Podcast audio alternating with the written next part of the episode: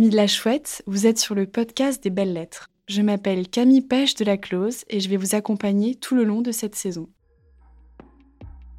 Je suis ravie de vous retrouver pour une nouvelle conversation en compagnie de Vincent Lebier et Michel Bidbol. Cette fois encore, nous allons vous demander un sacré effort physique. La souplesse sera de mise pour passer d'un siècle à l'autre, soulever bien des préjugés et sous-peser une infinité d'atomes. C'est un pont entre deux rives de la connaissance que nous aimerions bâtir aujourd'hui deux rives d'un fleuve présocratique dans lequel nous baignerons des idées à la fois très anciennes et toujours neuves, mais je n'en dis pas plus et commence par vous présenter les invités du jour. Vincent Lebier, d'abord, a connu un cursus scientifique brillant. Ancien élève de l'école polytechnique et de l'école des mines de Paris, il n'a pour autant jamais délaissé sa passion pour la philosophie, découverte à la fin de son lycée. Il cherche depuis à conjuguer ces deux domaines de la connaissance, son premier livre, c'est encore un jeune auteur qui va prendre la parole à notre micro, en est un exemple frappant. Il est intitulé Platon a rendez-vous avec Darwin et a été publié récemment aux Belles Lettres. Dans ce livre, Vincent Lebier noue un dialogue très stimulant entre les deux cultures que sont les sciences et les humanités et s'interroge sur ce que la politique et la philosophie peuvent apprendre de la physique, de la biologie et de la théorie des jeux notamment. Michel Vidbol, en face de lui, a connu un itinéraire assez proche puisqu'il a reçu une triple formation en médecine, puis en physique, avant de s'élancer en philosophie. Rien que ça. Pour autant, comme Vincent Lebier, il a choisi de ne pas les séparer dans sa recherche, de construire plutôt des passerelles entre science et philosophie. Directeur de recherche émérite au CNRS, il a ainsi écrit de nombreux travaux sur la philosophie de l'esprit, la philosophie de la physique quantique et la philosophie générale des sciences. Aux belles lettres, il a publié une édition de La nature et les Grecs du physicien Erwin Schrödinger, un des pères de la théorie quantique, en l'accompagnant d'un texte très éclairant sur ce qu'il nomme la clôture de la représentation. Mais nous en reparlerons tout à l'heure. Alors à présent, un faisceau de questions s'ouvre devant nous. Pour commencer par la plus large d'entre elles, que se doivent la science et la philosophie? En quoi sont-elles interdépendantes? L'une a-t-elle pris le pas sur l'autre depuis leur naissance commune dans le lumineux berceau de l'Antiquité grecque? Quel intérêt un immense physicien comme Erwin Schrödinger a-t-il eu à retracer le rapport que les Grecs anciens entretenaient avec la nature et plus largement avec le réel? N'est-ce pas parce que toute percée conceptuelle, dans le cas de la physique quantique notamment, demande de revenir à des fondements philosophiques et je dirais même métaphysiques? En un mot, ami auditeur, tout bon scientifique est-il philosophe? Et inversement, quels sont les enseignements que la philosophie et les sciences humaines peuvent tirer des théories scientifiques? Dans ce podcast, vous naviguerez de l'atomisme à la philosophie quantique, de la pensée du hasard et de la nécessité aux sciences politiques modernes, et vous arbitrerez le match entre les sens et la raison. Je laisse à présent la parole à nos deux invités, Michel Bidbol et Vincent Lebier, que je remercie à nouveau d'être parmi nous, et vous retrouverez à la fin pour une tentative de conclusion. Merci et bonne écoute. En fait, vous avez posé la question de savoir pourquoi Schrödinger s'est retourné vers la philosophie grecque, très ancienne, alors que lui était un spécialiste de physique contemporaine, de physique quantique. Eh bien, en fait, son but semblait être de remettre en lumière les présupposés très anciens que la science doit, sans vraiment le savoir, à une philosophie qui la précède de très loin. Et au, au fond, ce que dit Schrödinger, c'est aussi que ces présupposés ont probablement été mis en crise par la physique contemporaine.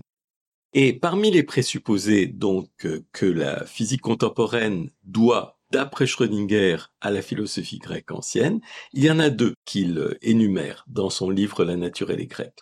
Le premier, c'est le principe d'objectivation, c'est-à-dire la nécessité pour le sujet connaissant de se retirer de sa représentation du monde, de, ne plus être un acteur de sa représentation du monde, et en quelque sorte de laisser le monde se dérouler de lui-même, ou du moins de croire y arriver. Le deuxième principe que la physique contemporaine doit à la philosophie grecque ancienne, c'est ce qu'on appelle le principe de compréhensibilité du monde c'est-à-dire au fond la possibilité d'expliquer chaque événement du monde par ses causes, et peut-être même par ses causes ultimes, ses causes premières. Mais justement, c'est ça le problème, c'est que d'après Schrödinger, en physique quantique, ces deux principes sont mis en cause. L'objectivation complète n'est plus possible, et d'autre part, il y a une limite à l'explicabilité, par exemple due à l'indéterminisme quantique. Voilà. ce que, pense Schrödinger. C'est très intéressant, effectivement, c'est les grandes ruptures scientifiques euh, sont souvent des grandes ruptures philosophiques, comme vous le dites là, dans la physique et dans la physique quantique. Moi, j'emprunterai un autre exemple qui est celui de la, de la biologie, de la théorie de l'évolution, avec euh, le livre célèbre de, de Jacques Monod qui s'appelle Le hasard et la nécessité, et qu'il a appelé, pas par hasard comme cela, mais parce que c'est une citation de, de Démocrite qui dit que tout dans l'univers est le fruit du hasard et de la nécessité, et finalement se rendre compte que des choses qui ont mis des siècles à maturer pour comprendre précisément euh, euh, l'évolution génétique, les mutations, euh, la sélection naturelle, donc des, des, théories, on va dire, qui nécessitent beaucoup de connaissances accumulées au fil des siècles pour se développer. Comment des intuitions de cette idée que finalement l'évolution résultait de perturbations de hasard sur la nécessité, c'est-à-dire sur quelque chose qui se réplique à l'identique, en l'occurrence la molécule d'ADN, comment ces intuitions ont pu exister dès l'Antiquité et comment euh, finalement le, euh, on a l'impression d'un long détour que la science a dû emprunter pour objectiver une intuition philosophique qui datait pas chez tous les penseurs grecs, mais chez certains penseurs grecs plusieurs siècles euh, auparavant. Et dans les deux exemples finalement qu'on vient de prendre, la physique quantique d'un côté, la théorie de l'évolution de l'autre, ce ne sont pas de simples découvertes scientifiques, ce sont des ruptures, on va dire, scientifiques. Euh, on voit que ce soubassement philosophique est nécessaire et que quelque part, euh, si on reste dans la vision du monde qu'on avait jusqu'à présent, on est dans l'incapacité de franchir cette, euh, cette étape ultérieure et donc qui a ce lien entre la, la, philosophie et la science.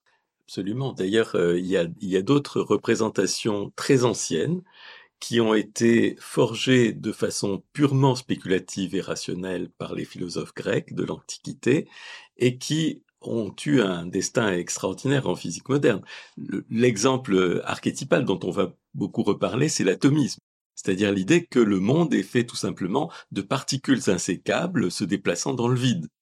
Et euh, cette, cette intuition a ensuite été reprise, confrontée avec des expérimentations et travaillée de telle sorte qu'elle est devenue un pilier de la physique contemporaine. Mais en même temps, euh, Schrödinger, euh, qui, qui, est quand même un grand acteur de l'atomisme contemporain, euh, a souligné à plusieurs reprises que cette structure mentale de l'atomisme, qui, qui a anticipé de loin sa corroboration par l'expérimentation a été mise en crise par la physique contemporaine en même temps qu'elle a été euh, importée et adoptée. Elle a été mise en crise parce que maintenant, on ne croit même plus à l'idée qu'il y a des objets strictement individuels et réidentifiables avec le temps. Ces objets-là sont beaucoup plus fugaces, beaucoup plus évanescents, beaucoup moins individuels qu'on le pensait au départ, et qu'en particulier le pensaient des, des, philosophes grecs comme Démocrite, euh, Lucrèce, et ainsi de suite. Là, on vient de, parler beaucoup de ce que la philosophie pouvait apporter à la science. À l'inverse, la, science peut aussi être euh, fondatrice pour euh, mieux poser certaines questions philosophiques, et je pense notamment à cette articulation entre la rupture et la continuité, ce que les, les, physiciens vont appeler les, les transitions de phase. Euh, alors la transition de phase la plus classique, c'est par exemple l'eau qui passe de la phase solide à la phase liquide ou de la phase liquide à la phase gazeuse. Euh, ou alors des aimants, des, des, des, des métaux qui vont s'aimanter, euh, et puis à une certaine température, ils vont perdre leur aimantation. On appelle ça à chaque fois des transitions de phase. Et je pense que quand on n'a pas la, la compréhension physique de ce qu'est une transition de phase, de en quoi ça articule une certaine continuité, c'est-à-dire un paramètre qui a l'air de changer très peu, la température par exemple pour l'eau, et en même temps quelque chose au niveau macroscopique qui a l'air d'être un, changement total de, de nature, quelque chose qui passe du solide au liquide ou du liquide au gazeux. Cette question de l'articulation entre la rupture et la continuité, elle existe bien au-delà de la sphère scientifique, mais il me semble que quand on a compris, qu'on a des intuitions de comment ça fonctionne dans la physique, euh, ou dans la biologie d'ailleurs, euh, ces transitions de phase, on est mieux armé pour euh, appréhender ces questions de donc de transition de phase, ou alors d'émergence à un niveau supérieur de complexité, de propriété qui avait l'air inexistante au niveau inférieur. Il est, il est difficile de bien comprendre ces choses-là si on n'a pas été confronté aux théories scientifiques qui parlent de ces concepts. C'est pour ça que je pense que le dialogue entre science et philosophie, il est vraiment dans les deux directions et l'un et l'autre euh, se nourrissent euh, et s'apportent mutuellement. Euh, effectivement, je pense qu'il y a quantité de circonstances dans lesquelles les sciences ont énormément informé la philosophie. Alors il y a des circonstances historiques, par exemple lorsque Newton a construit sa, à la fois sa théorie physique de la mécanique, de l'optique, etc.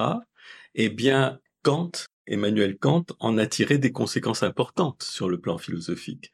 Il a constaté que finalement, ce qu'on croyait faire auparavant, c'est-à-dire déduire par la raison la cause ultime et la constitution ultime de la, des choses, eh bien, ça ne pouvait plus, en fait, être euh, fait, et qu'il fallait remplacer cette idée d'une raison qui remonte à la cause ultime des choses par l'idée d'un entendement, comme il le disait, capable simplement de relier les phénomènes entre eux par des lois, par des règles.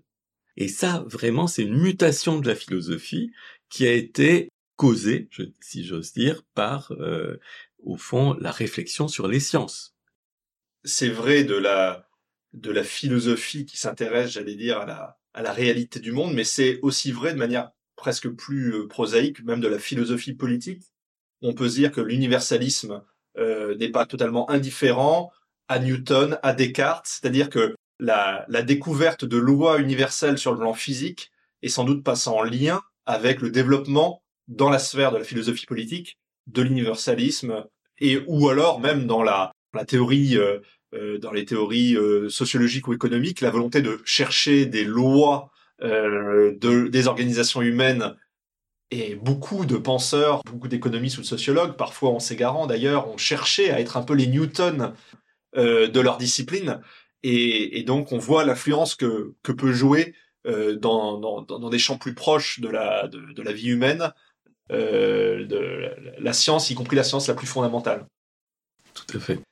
Ces, analogies entre la, philosophie et la science, euh, là dans le sens science vers euh, philosophie, à mon avis, elles sont très instructives, mais elles doivent être maniées avec précaution. C'est-à-dire que une analogie ne doit pas être gratuite. Il y a des liens à faire entre des systèmes complexes naturels et des systèmes complexes sociaux parce que ils partagent des caractéristiques communes et donc c'est pas totalement gratuit de s'intéresser aux uns pour essayer de comprendre les autres. En revanche, la science a un certain domaine d'application. Quand on fait des mathématiques, de la physique ou de la biologie, on est à chaque fois conscient que les énoncés qu'on va produire valent dans un certain champ d'hypothèses. Et souvent, c'est plutôt un défaut de culture scientifique qui va conduire certaines personnes à faire des, des liens un peu hardis, j'allais dire, entre euh, euh, à faire sortir certaines théories euh, euh, scientifiques en les important dans un autre champ où elles seront beaucoup moins pertinentes.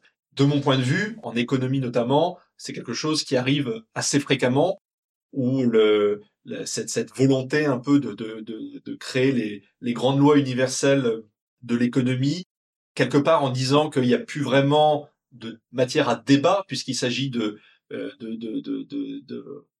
de s'interroger sur le vrai et le faux. À mon avis, dès qu'on touche aux organisations humaines et qu'on est uniquement sur la question du vrai et du faux, on fait un peu fausse route, puisqu'il y a une notion de choix euh, assez euh, irréductible. Donc, donc voilà, les analogies ont du sens, mais euh, elles, il faut être bien conscient quand on les utilise, qu'on manie quelque chose qui peut être fragile.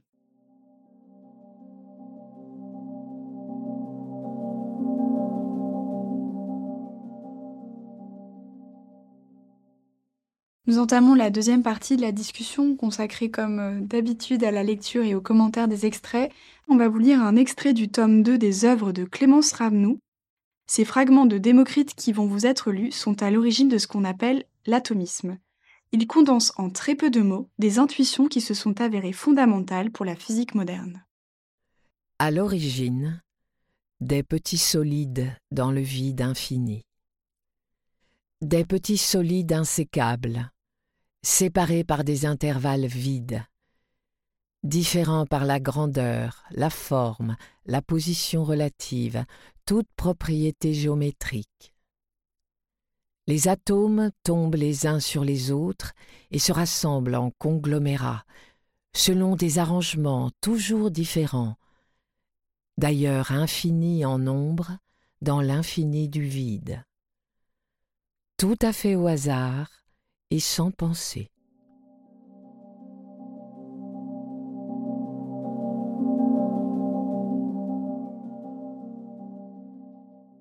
Donc, alors effectivement, euh, ce texte est absolument passionnant parce que vous avez remarqué qu'il articule plusieurs composantes de, l'atomisme tel qu'on le connaît même à l'heure, contemporaine. C'est-à-dire, euh, vous avez l'idée de petits corps insécables, vous avez l'idée d'une multiplicité de formes, qui peut être remplacée dans la philosophie de la physique et de la chimie contemporaine par une multiplicité d'affinités ou une multiplicité de capacités de se combiner. Et puis, vous avez l'idée que tous ces atomes, comme, le dit Démocrite, tombent les uns euh, sur les autres et, forment des conglomérats. On peut imaginer que c'est l'équivalent de, nos molécules. Euh, et il y a, alors il y a aussi leur existence dans le vide, donc euh, dans, dans un espace dans lequel ils, peuvent se mouvoir. Euh, donc il y a vraiment un, nombre extraordinaire d'outils mentaux, je dirais, qui ont été repris par la chimie, puis par la physique à partir du 19e et du 20e siècle. C'est absolument sidérant de lire cet extrait-là, et je pense que si on le lisait au hasard sans, sans en donner la source, les gens n'auraient pas du tout à l'esprit que ça a été écrit par un penseur grec plusieurs euh, siècles euh, ou cinquième siècle avant Jésus-Christ.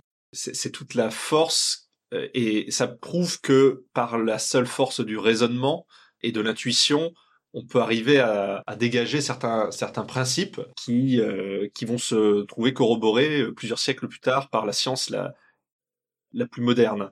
Moi, ce qui le mot qui me plaît beaucoup dans cette citation, c'est aussi le mot arrangement, selon des arrangements toujours différents, où finalement il y a cette idée euh, chez Némocrite finalement déjà que on a sans doute des composants ultimes qui sont extrêmement simples, mais que ce qui va faire toute la richesse du monde, c'est la combinatoire, c'est l'arrangement entre les choses. Et ça a été dit euh, par un penseur beaucoup plus euh, récent, par Saint-Exupéry, qui disait de, mémoire, les choses, je m'en fous, ce qui compte, c'est l'arrangement entre les choses.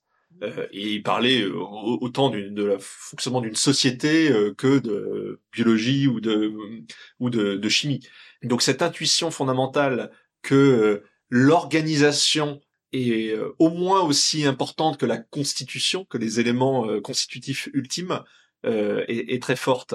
J'ai entendu quand j'étais plus jeune certains dire bah non ils avaient tort les atomistes les atomistes parce que l'atome est lui-même composé de choses plus petites mais en fait on comprend bien à travers ce que dit Démocrite que l'atome pour lui c'est le composant fondamental qu'un atome, effectivement, on le sait aujourd'hui par la physique moderne, en soi n'est pas un constituant fondamental. Il est lui-même composé de particules élémentaires euh, plus fondamentales, mais ça ne vient pas récuser, ça vient au contraire euh, plutôt conforter la thèse de l'atomisme, euh, qui n'est pas la, philosophie des atomes telle qu'on les comprend aujourd'hui, mais des constituants élémentaires de la matière et des interactions qu'ils peuvent avoir entre eux. Exactement. Ce qui correspond de nos jours à la définition de l'atome, ce n'est pas ce que nous appelons l'atome, c'est la particule élémentaire.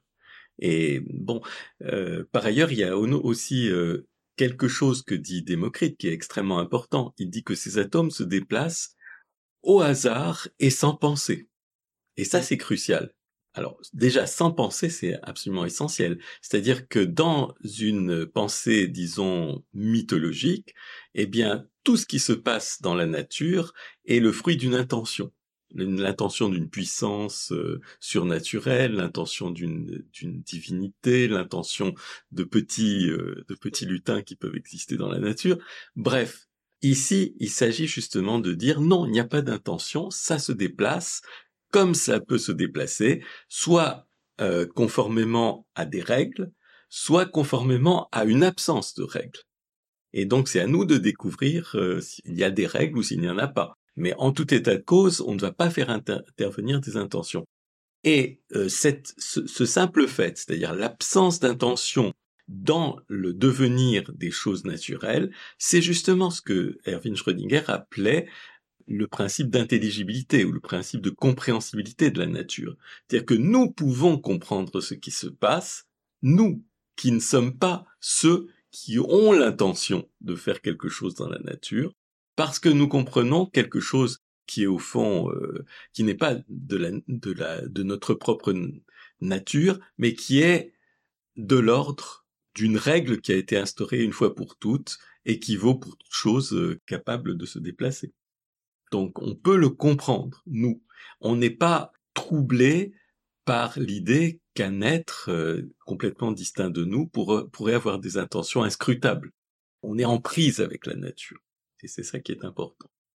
C'est même sans doute au cœur du projet scientifique, c'est-à-dire le projet scientifique commence quelque part euh, au moment où on retire un peu le finalisme euh, tel qu'il tel a pu exister et tel qu'il a pu exister bien au-delà de Démocrite puisque j'allais dire le le préjugé finaliste, y compris dans la science, y compris euh, postérieurement à Darwin euh, dans les théoriciens d'évolution. Euh, et d'ailleurs, Stephen Jay Gould le, dit assez bien en disant qu'il y, a toujours un peu de finalisme qui reste et qu'il faut être vraiment faire beaucoup d'efforts pour totalement se départir de ce préjugé finaliste.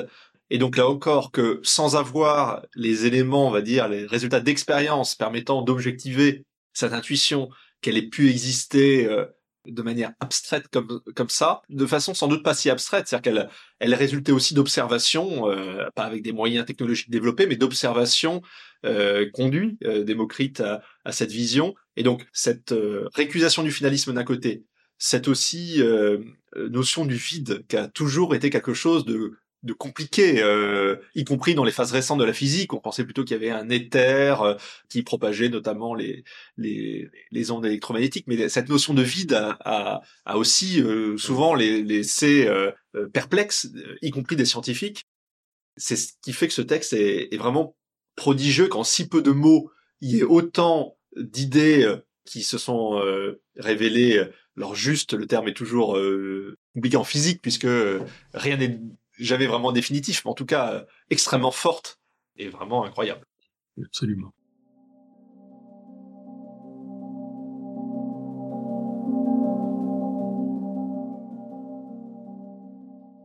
Alors merci beaucoup pour ce commentaire vraiment très instructif de ces fragments de Démocrite. On termine par un nouveau fragment de Démocrite qui est le fragment 125 et qui est cité dans La nature et les Grecs d'Erwin Schrödinger. Entendement. Convention que la couleur, convention que le doux, convention que la mer, en réalité, les atomes et le vide. Sens. Misérable raison, c'est de nous que tu tires les éléments de notre croyance, et tu prétends nous réfuter. Tu te terrasses toi-même en prétendant nous réfuter.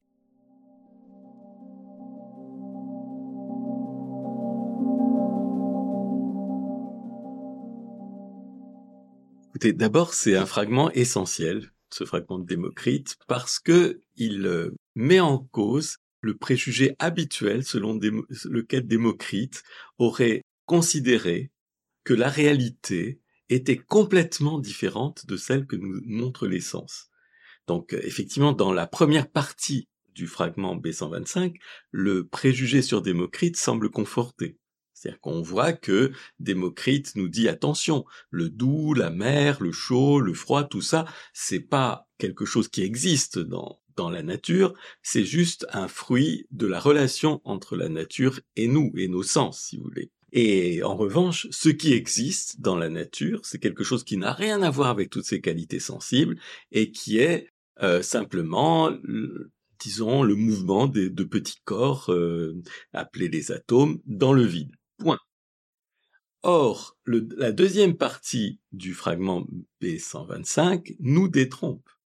Et elle nous dit pratiquement le contraire. Comment? Les, les, sens répliquent à la raison, qui prétend avoir trouvé la nature des choses.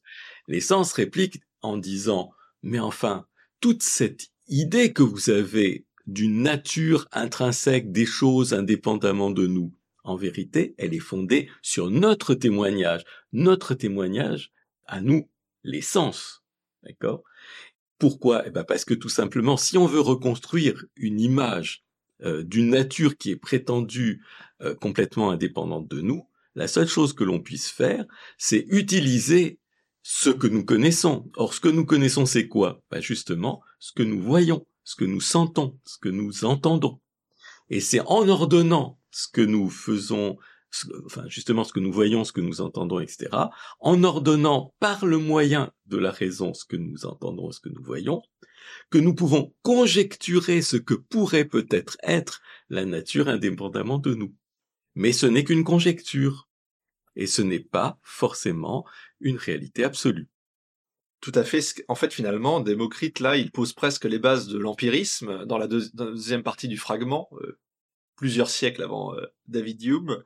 Et il amène surtout, en fait, je pense qu'il présente la, cette confrontation entre deux thèses euh, entre lesquelles les philosophes ont, beaucoup oscillé, donc l'empirisme d'un côté ou la, prédominance de la raison de l'autre, et le fait qu'il y ait ces deux parties dans le fragment, quelque part, montre qu'il y, a quelque chose d'irréductible là aussi dans cette euh, présentation. C'est-à-dire que le, effectivement, et il y a toute une approche scientifique qui consiste à dire que à la fin, s'interroger sur la réalité en soi, est-ce que ça a vraiment de l'intérêt? La seule chose qui compte, c'est on fait des expériences, on fait des prédictions d'observation et euh, on essaie de développer des théories qui vont être le plus proches de ces prédictions d'observation.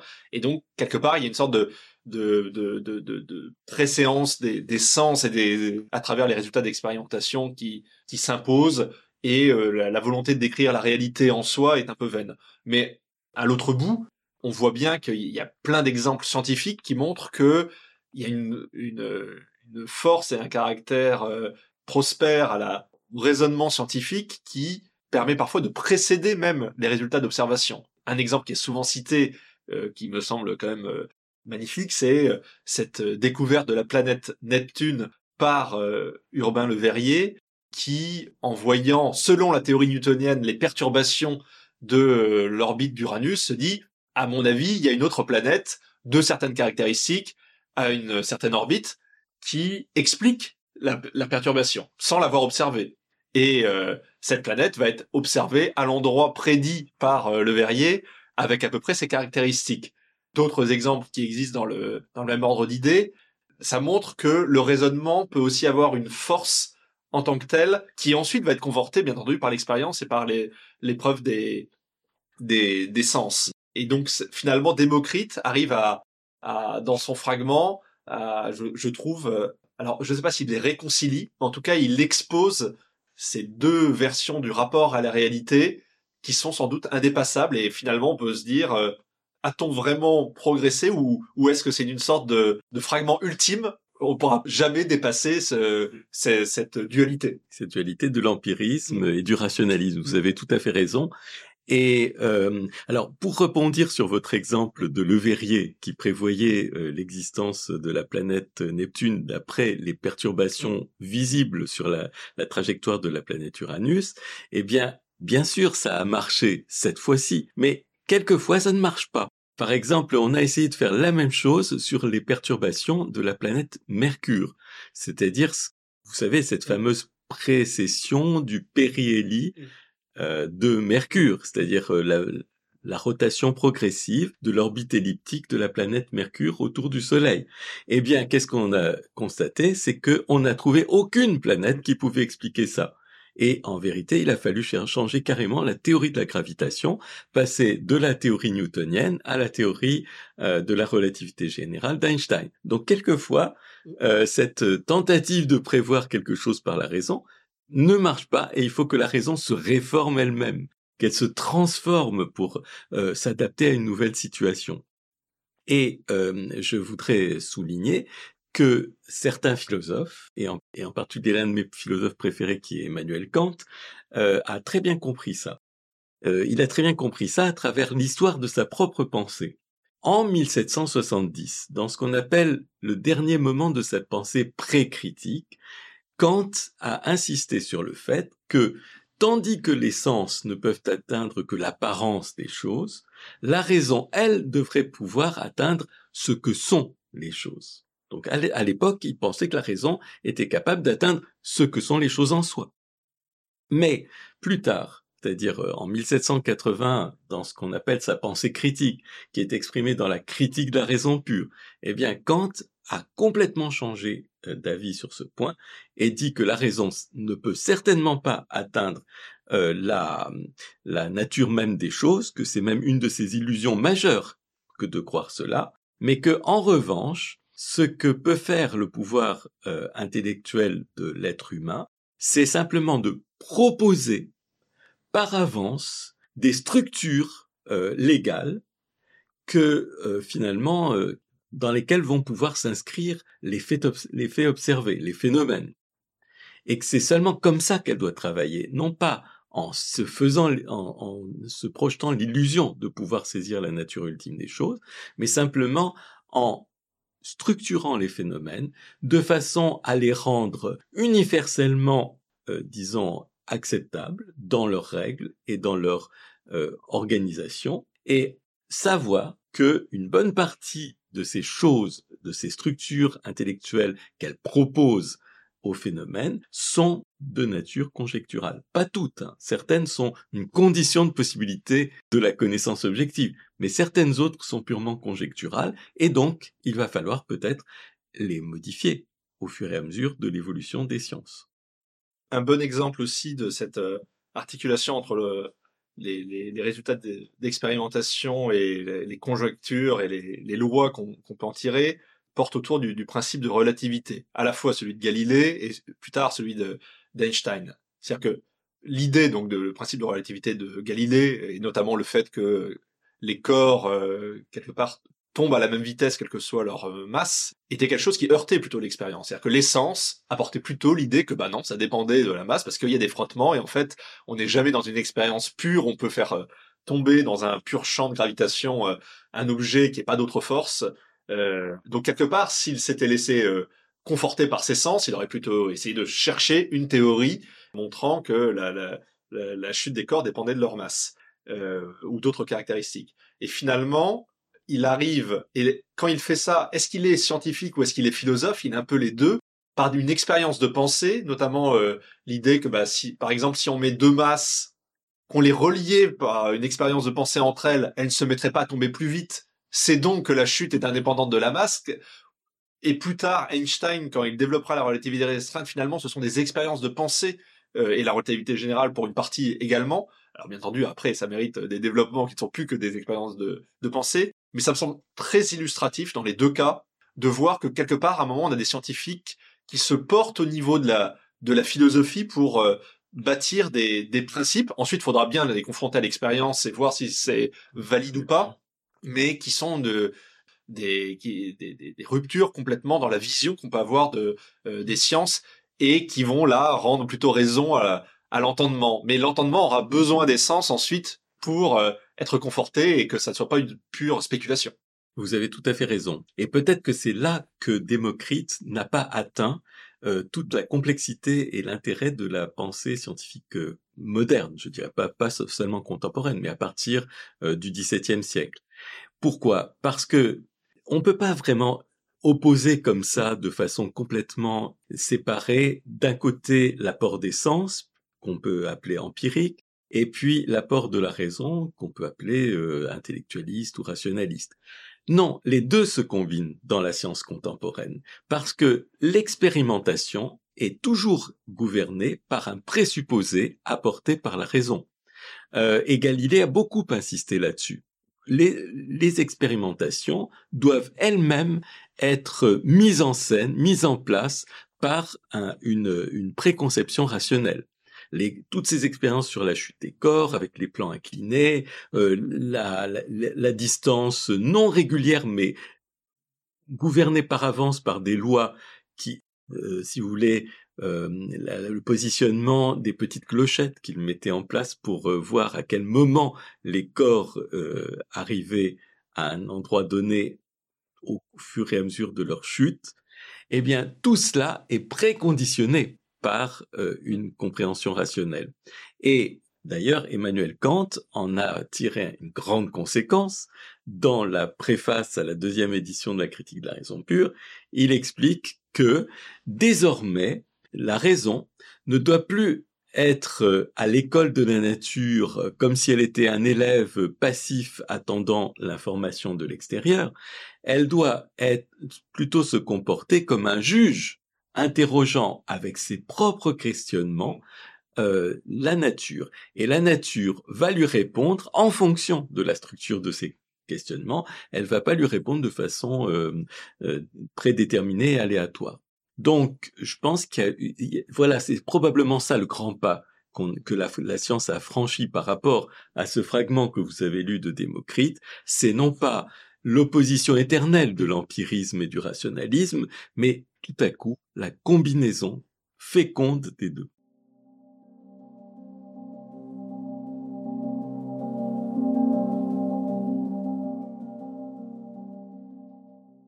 Alors maintenant, on va vous lire un extrait du livre du physicien autrichien Erwin Schrödinger, qui est le co-créateur de la théorie quantique, et qui met en lumière ici les débuts de la science et de la philosophie grecque. Son objectif est de prendre un recul historique suffisant pour comprendre l'impasse dans laquelle la pensée moderne s'est engagée à son corps défendant. Je crois qu'il est vrai que j'exclus véritablement mon esprit lorsque je construis le monde réel qui m'entoure. Mais je ne suis pas conscient de cette exclusion. Et de ce fait, je m'étonne beaucoup que le tableau que dresse la science du monde réel qui m'entoure soit à ce point déficient. Il fournit quantité d'informations factuelles. Il confère à notre expérience un ordre magnifiquement cohérent, mais il est horriblement silencieux au sujet de tout ce qui est vraiment près de notre cœur, au sujet de tout ce qui nous importe vraiment. Il ne peut pas nous dire un mot à propos du rouge et du bleu, de la mer et du doux, de la douleur et du plaisir physique. Il ne sait rien sur le beau et le laid, sur le bien et le mal, sur Dieu et l'éternité. La science prétend parfois répondre à des questions appartenant à ces domaines, mais ces réponses sont souvent si stupides que nous n'avons aucune tendance à les prendre au sérieux.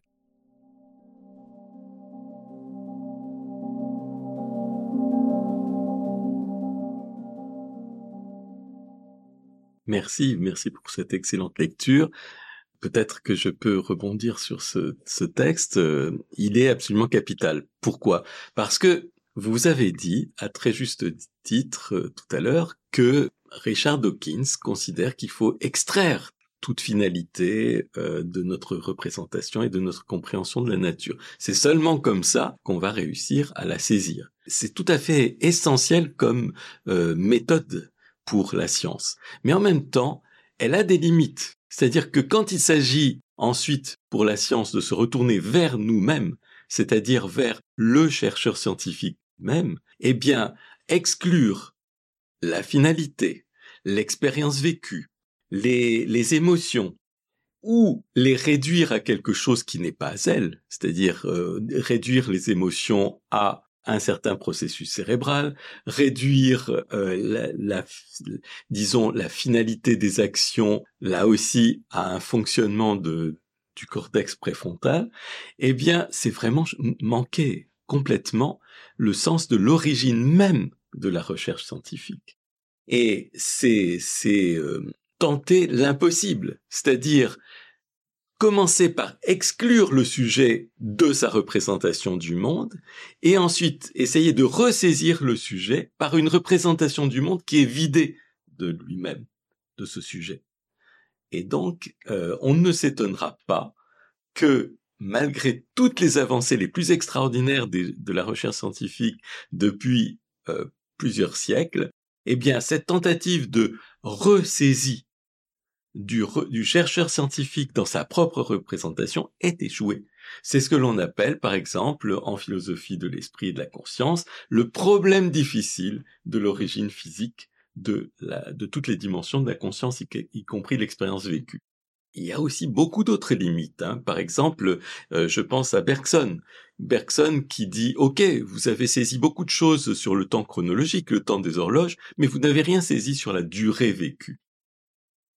Et si on croit pouvoir faire ça, eh bien, euh, ce que dit Schrödinger et ce que je crois aussi, c'est que finalement, on va arriver à plein de paradoxes qui montrent l'impossibilité de ce retournement de la science sur elle-même. Je, suis totalement d'accord et ça, ça rejoint beaucoup le thème qui m'est très cher des deux cultures, c'est-à-dire euh, la culture scientifique a certes beaucoup à apporter euh, à, chaque homme, mais la, culture euh, issue des humanités tout autant. C'est bien cette euh, hybridation des deux cultures qui est la, qui permet le, mieux d'avancer dans, dans le monde parce que la, la science euh, ne dit pas tout du réel et on ne peut pas faire abstraction du fait que nous sommes des êtres doués de libre arbitre avec une conscience effectivement et que le, ce n'est pas uniquement par une une recherche du mécanisme de la conscience qu'on solutionnera ce problème difficile dont vous parlez euh, euh, tout à l'heure. À mon avis, il y a aussi une confusion, c'est-à-dire qu'on assimile la science au réductionnisme. Euh, et beaucoup des sciences fondamentales sont par essence réductionnistes, c'est-à-dire qu'elles cherchent à trouver les lois ultimes de la matière, de l'univers, les composants ultimes de la, de la matière. mais il y a toute une autre partie des sciences, les sciences dites de la complexité, qui vise plutôt à étudier des niveaux de réalité émergentes, c'est-à-dire une fois qu'on a des particules élémentaires, peuvent euh, à un niveau supérieur émerger des atomes, puis des molécules. Les molécules entre elles vont faire de la chimie, euh, puis la chimie peut faire de la biologie, euh, la biologie peut faire de, des sociétés animales, puis humaines. Et finalement, à mon avis, l'erreur du réductionnisme, c'est de penser qu'il y aurait un seul vrai niveau de réalité qui serait la description des particules élémentaires, et que les autres niveaux n'auraient pas le même, ne seraient pas aussi réels que ça. À mon avis, la science de la complexité nous apprend que chaque niveau a sa propre réalité et que il faut à chaque fois prendre le bon niveau pour appréhender le phénomène dont il est question. Euh, une expérience qui me vient à peu près tous les jours quand je marche dans la rue à Paris, quand on croise quelqu'un sur un trottoir et que il y a un échange de regards qui se fait et que l'un va plutôt se déporter vers la droite, l'autre plutôt vers la gauche pour ne pas se heurter, on pourrait décrire ça en disant bah, qu'il y a eu qu'un échange d'interactions électromagnétiques, euh, un peu de gravitation aussi pour qu'on puisse marcher sur le trottoir quand même. Est-ce qu'on pense sérieusement qu'on va expliquer ce qui se passe entre deux personnes qui se croisent sur un trottoir avec euh, l'électromagnétisme et la gravitation? Non. Euh, c'est bien en allant directement au niveau émergent, en disant qu'il y a deux individus qui se rencontrent, qui s'observent et qui en tirent des conséquences sur leur mouvement réciproque, qu'on va le mieux décrire la réalité du phénomène.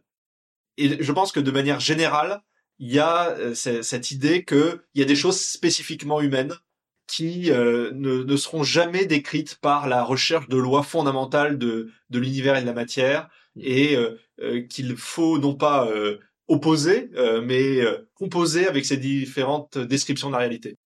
Et là, là aussi, si on prend une grande controverse de, de sociologie et de philosophie politique entre l'opposition d'un côté entre l'individualisme méthodologique et euh, tout ce qui va être du ressort du holisme, c'est-à-dire euh, soit dans un cas on va dire il y a que les individus qui existent, émerge la société, mais ça quelque part c'est un peu second et la seule chose qui compte c'est quand même l'individu et son ressenti, ou à l'inverse ceux qui vont dire non mais les, les seules choses qui existent vraiment c'est les grandes lois de la société mmh. et dont que les individus euh, vont être déterminés par ces grandes lois sociales. Finalement, ce que nous apprend la science, à mon avis, c'est que aucune de ces descriptions n'est exacte et qu'il y a un jeu perpétuel, il y a deux niveaux de réalité qui sont tout aussi réels l'un que l'autre et qui, euh, euh, oui, la société peut acquérir une autonomie propre. il y a des lois sociales qui peuvent euh, se perpétrer et ensuite rétroagir sur les individus une fois qu'elles sont en place. Et donc de même, les individus font la société, la société fait les individus. Et je pense que c'est vrai de voilà de tous ces systèmes complexes où il y a plusieurs niveaux de réalité il est illusoire de, de, de penser qu'on va simplement euh, pouvoir tout comprendre en se mettant au niveau le plus fondamental entre guillemets, c'est-à-dire le, le, le, plus micro. Et si on fait ça, on perdra tout ce que dit euh, Schrödinger dans son extrait, c'est-à-dire que on restera devant un, un, mystère insondable sur le beau, le laid, la, la, la valeur des choses. Euh, c'est une c'est une voie sans issue que de chercher la réponse à ces grandes questions dans euh, la, recherche uniquement de, lois ultimes de, l'univers et de la matière. Cet échange très riche et complice entre Michel Bitbol et Vincent Lebier a permis de mettre au jour combien historiquement la séparation entre les sciences et la philosophie n'a pas de raison d'être. D'ailleurs, la plupart des philosophes jusqu'à l'époque moderne où la tendance s'est inversée étaient de formation scientifique, qu'on pense seulement à Pascal et Descartes. Se tourner vers les fondements communs de la science et de la philosophie nous a permis de tisser des parallèles, des fils ininterrompus entre l'atomisme grec, incarné dans cet épisode par Démocrite, mais nous aurions pu parler plus tardivement d'Épicure ou, même Lucrèce, et le tournant majeur de la physique quantique soulevé par Erwin Schrödinger. Ces deux moments de l'histoire de la connaissance poussent la pensée scientifique dans les retranchements d'une conception philosophique du réel. À chaque fois, c'est la place de l'homme dans le monde qui demande à être investie dans toute sa complexité et ses différents niveaux d'échelle. Cet assemblage, ou plutôt cet arrangement, nous invite aujourd'hui à une meilleure communication entre deux sphères du savoir abusivement séparées. Les humanités, avec toute la richesse que ce mot comprend, et les sciences, de la physique à la biologie, qui, à trop s'ignorer, risqueraient de demeurer chacune dans une impasse ou bloquées dans des analogies peu convaincantes. C'est à cette réconciliation qu'œuvrent l'essayiste et philosophe italien Nuccio Ordine et l'historien des sciences Jürgen Rehn, que vous entendrez dans notre prochain et dernier épisode.